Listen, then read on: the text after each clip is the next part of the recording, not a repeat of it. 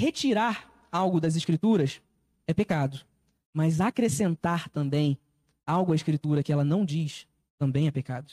Às vezes a gente se esquece desse outro detalhe. A gente vê as pessoas, ah, porque você tem que pregar a Bíblia. Se você não está pregando a Bíblia, você está pecando. É verdade. Mas se você prega a Bíblia e mais um monte de opinião que você está acrescentando à Bíblia, isso também se chama pecado. Isso também é um grande erro e a gente deve evitar.